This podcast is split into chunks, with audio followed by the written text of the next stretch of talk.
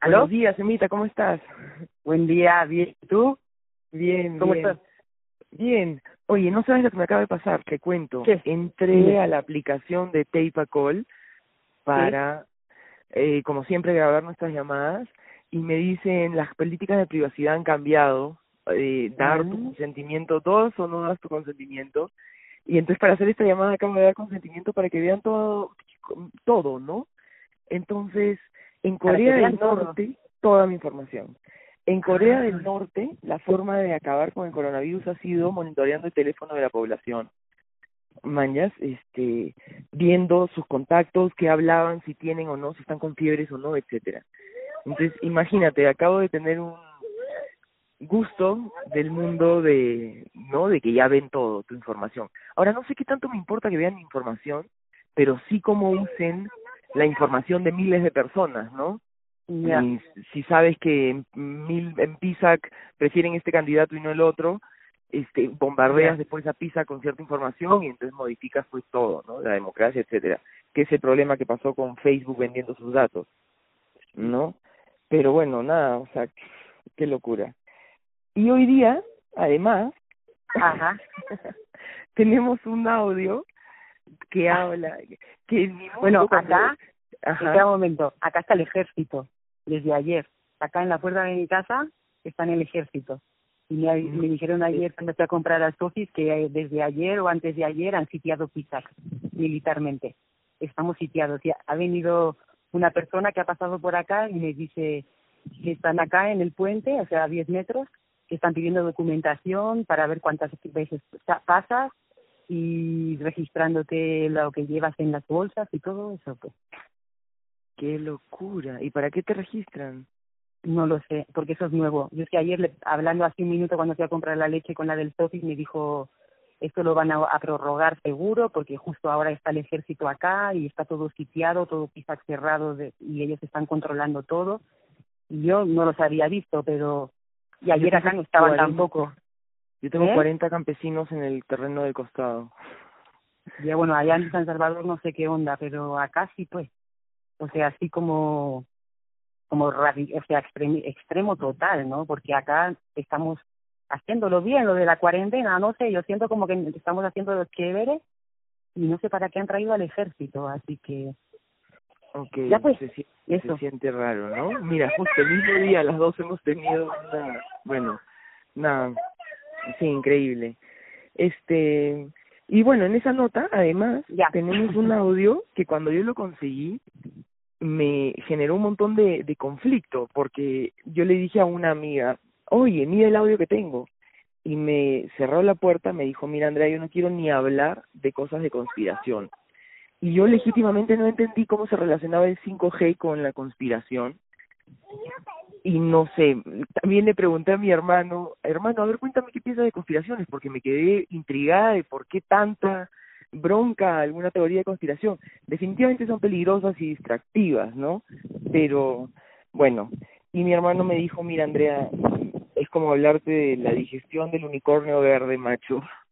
Entonces, este, bueno, vamos a escuchar este audio del 5G que generó en mi vida personal un montón de, de conflictillo y a ver si se relaciona o no con conspiraciones, que es justo el, el tema que te ha tocado a ti en la milicia fuera de tu casa y yo diciendo accedo para poder seguir usando un servicio privado, digamos, ¿no?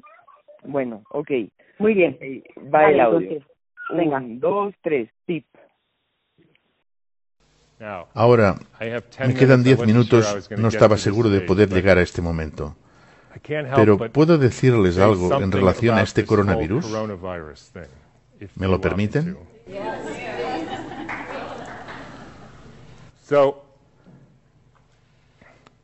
Repito, cuando conozcan la obra de Rudolf Steiner tendrán la respuesta al test, pero necesitan calcular los detalles.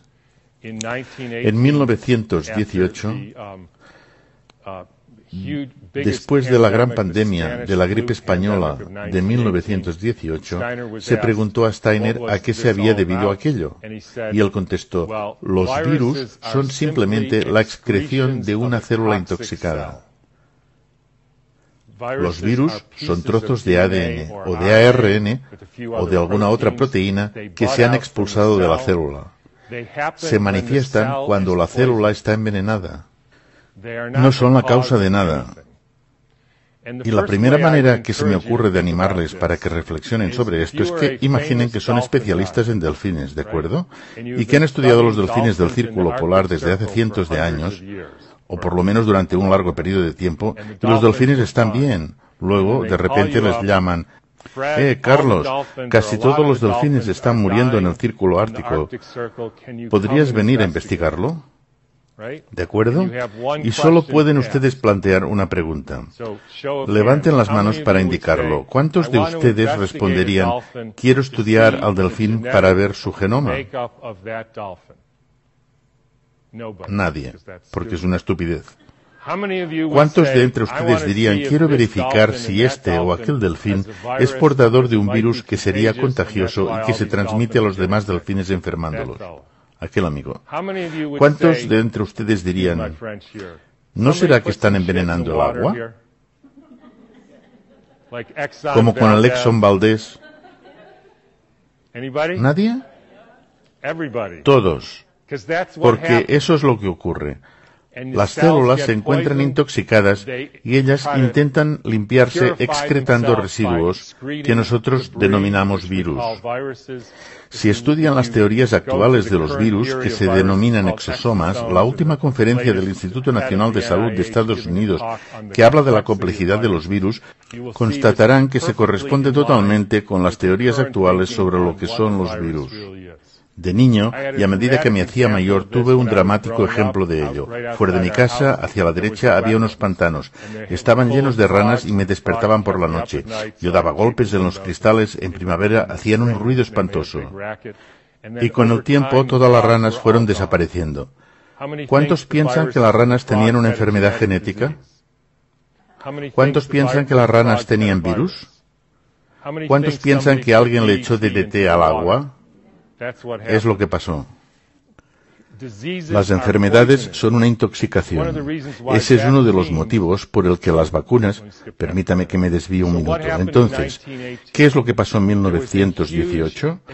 Cada pandemia de estos últimos 150 años se corresponde a un salto cuántico en la electrificación de la Tierra.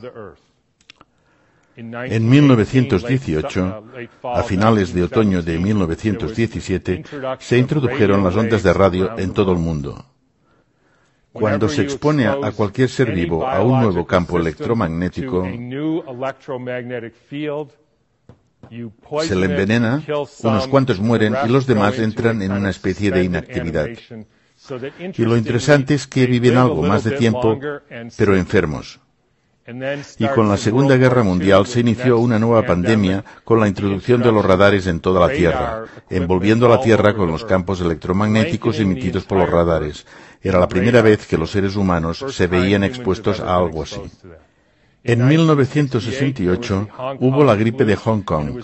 Era la primera vez que la capa protectora del cinturón de Van Allen, cuya función es la de integrar los rayos cósmicos procedentes del Sol, de la Luna, de Júpiter, etc., de integrar todo eso y distribuirlo a todos los seres vivos terrestres, pues bien, en el cinturón de Van Allen se colocaron satélites que emitían frecuencias radioactivas.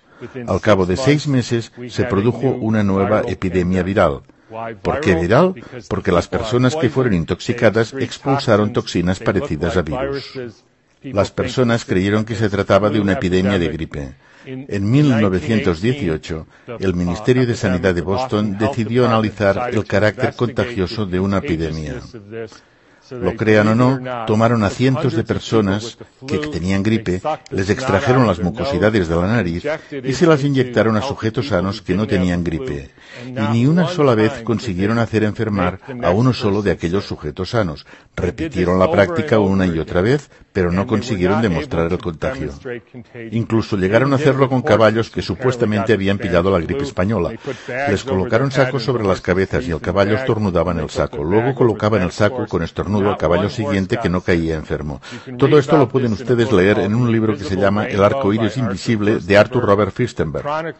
Él realizó una cronología de todas las etapas de electrificación de la Tierra y de cómo al cabo de unos seis meses se producía una nueva pandemia de gripe en todo el mundo. No hay otra explicación. ¿Cómo podría sino propagarse desde Kansas hasta Sudáfrica en dos semanas? De manera que en todo el mundo se manifiesten los síntomas a la vez, a pesar de que la forma de transporte era en caballo y en barco. Es algo que ellos no pueden explicar. No sabemos cómo se produce, fue la conclusión de aquella prueba.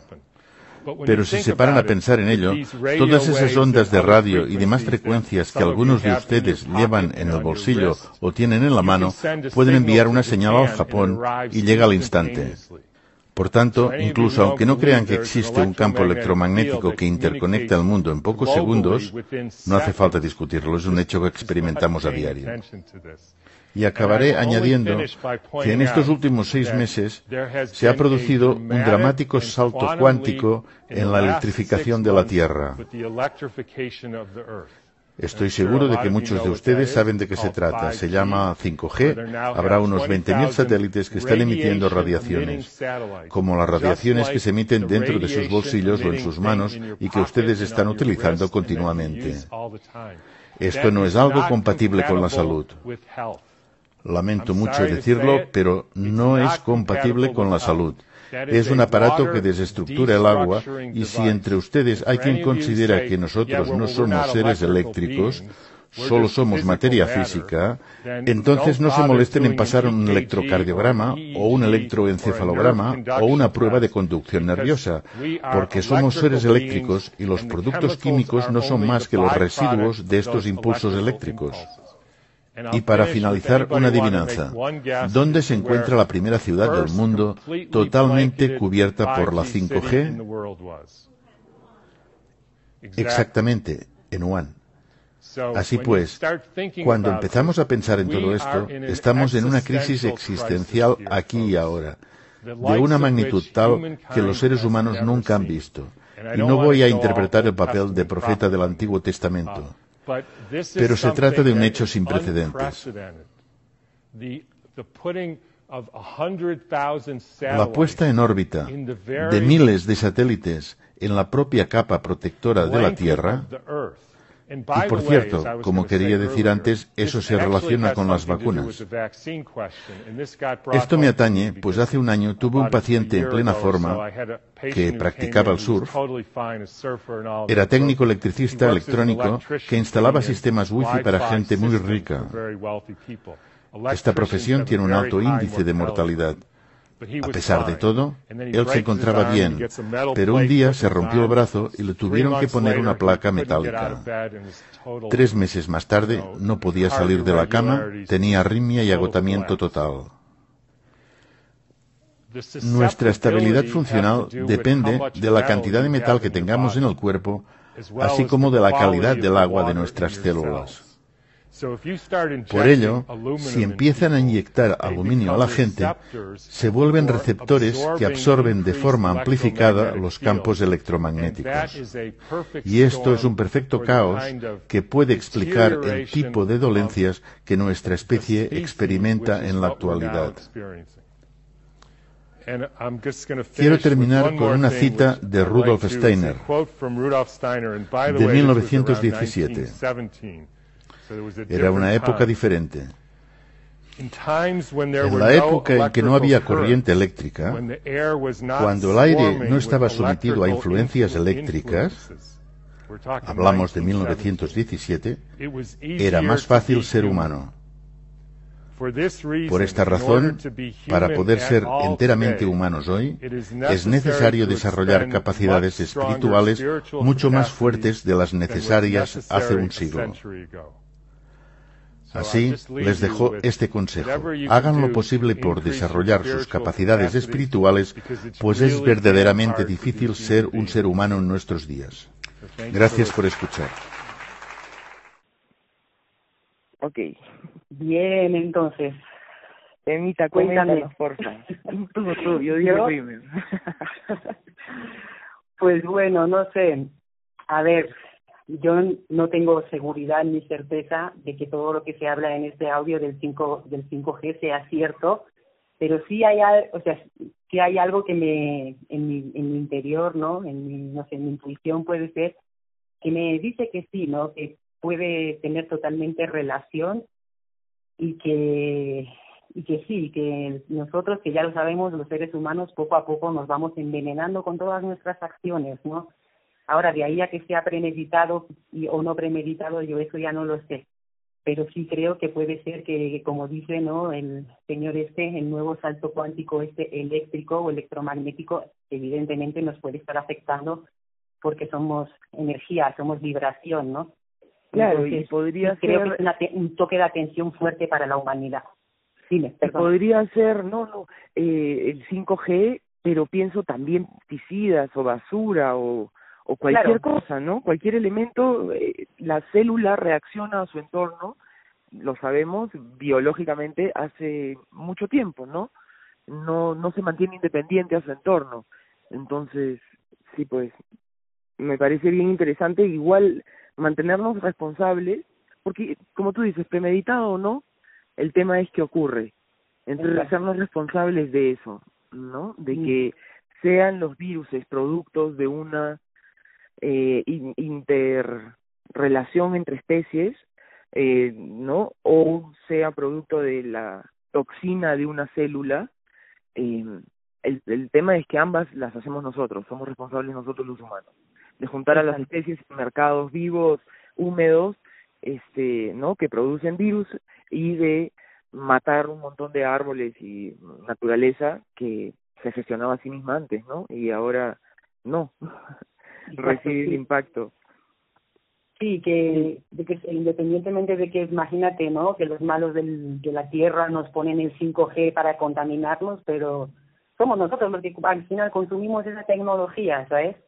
Entonces no te van, no te ofrecen algo que no sepan qué vas a consumir.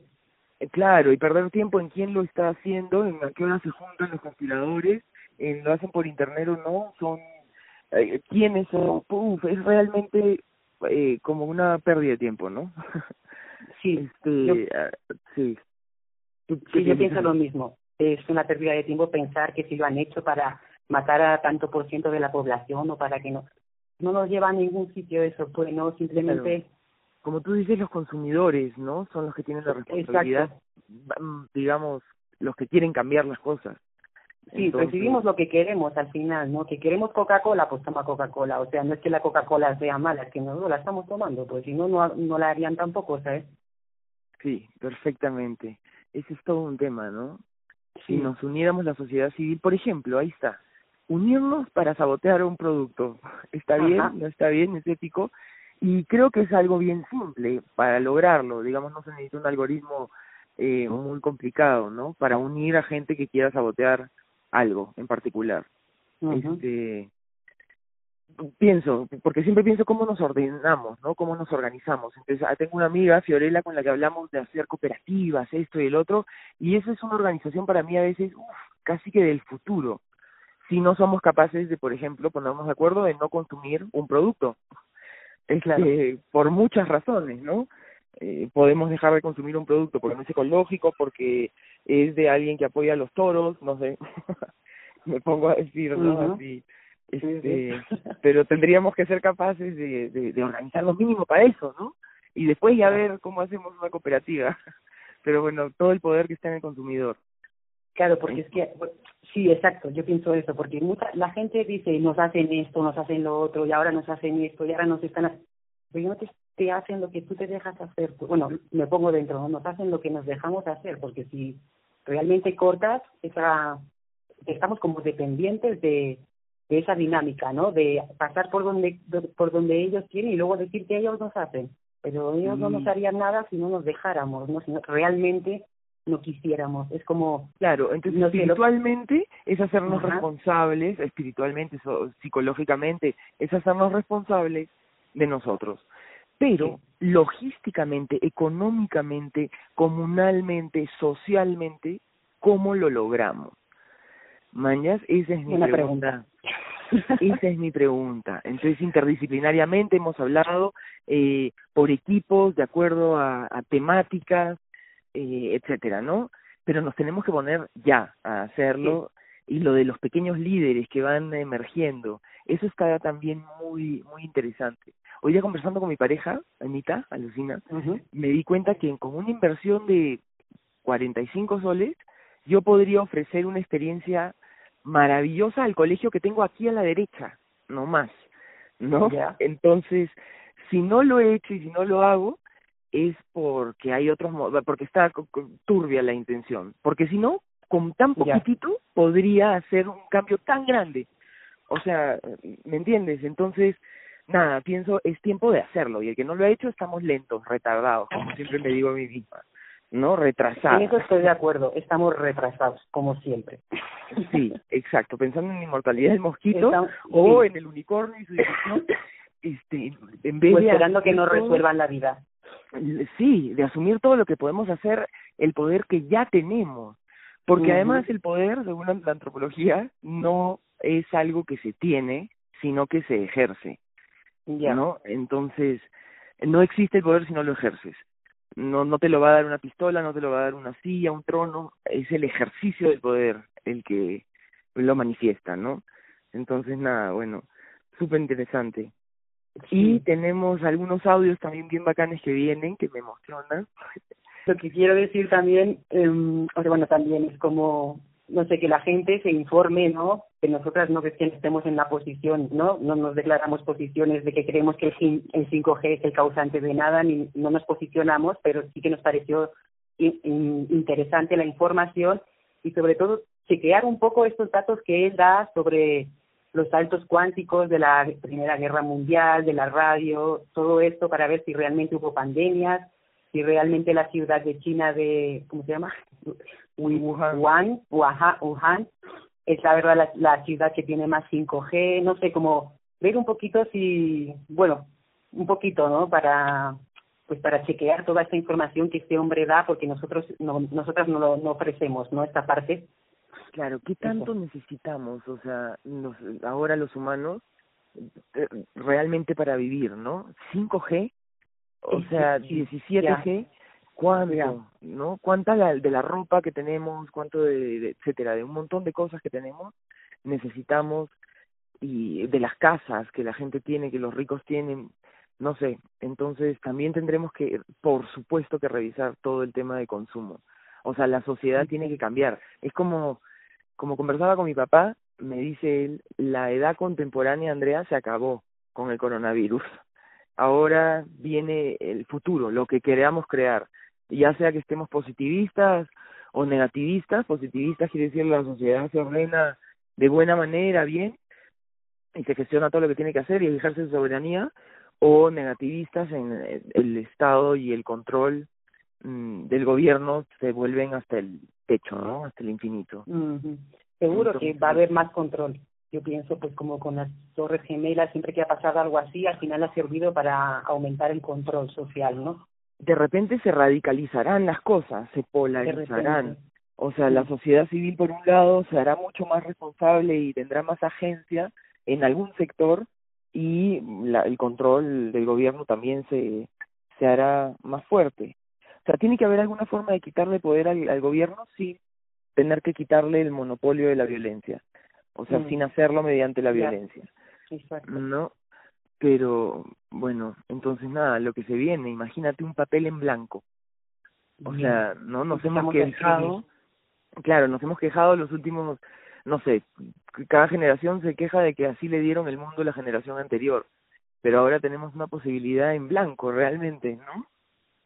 exacto. Yo creo que eso es súper importante y hacernos conscientes de eso tomar este tiempo para reflexionar qué, qué, qué es lo que sentimos, qué es lo que queremos y lo que tú dices, cuando termine esto, que hagan lo que quieran los gobiernos, no, no podemos hacer nada contra eso así, no sé, pero nosotros empezar a escribir nuestro papelito en blanco, ¿sabes lo que tú dices? Claro. Y sí, pues también siempre siempre yo tengo el tema de que el, al sistema no se le puede acabar solo desde afuera. Pero de repente sí, mira, por ejemplo, ¿cómo se cura una enfermedad? Atacando a la enfermedad o sanando el resto del cuerpo. No, muchas veces es sanando el resto del cuerpo, poniéndolo que esté bien al 100% y él solito se sanará. Eh, el cuerpo entero, ¿no? Como un todo. Mira, yo he visto que me... Dime. No, no, nada, perdón, ¿qué? Yo iba a, decir, que hay un dicho que leí una vez, no sé dónde, pero no me recuerdo de quién, una frasecita de estas que dice que todo sistema deja de existir en el momento en el que el número suficiente de personas dejan de creer en él. No sé si claro. Perfectamente. Hablaba referente al sistema capitalista, pero era algo de, no sé si de Virginia Woolf, si me quiere sonar que era de ella, pero no me acuerdo. Pero también puede ser el sistema democrático, este, también puede ser el sistema legal, ¿no? O sea, son hay hay un no sé si voy a ser capaz de describir esta imagen, pero hay un meme que es una persona eh, puesta en como un taburete de los piratas, ¿has visto?